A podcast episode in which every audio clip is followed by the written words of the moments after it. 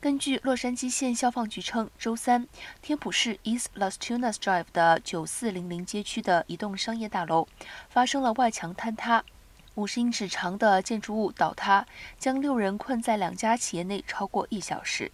至少有两个被困在建筑物里的人将倒塌前的时刻描述为类似地震的感觉。消防局的部门表示，虽然倒塌没有造成人员伤亡，但是官员们必须清理碎片。消防部门宣布，被困的人员都已获救。大楼的倒塌原因正在调查中，预计建筑物检查员将在周四抵达露天购物中心。目前，受影响的企业何时能重新开业，还没有具体的时间表。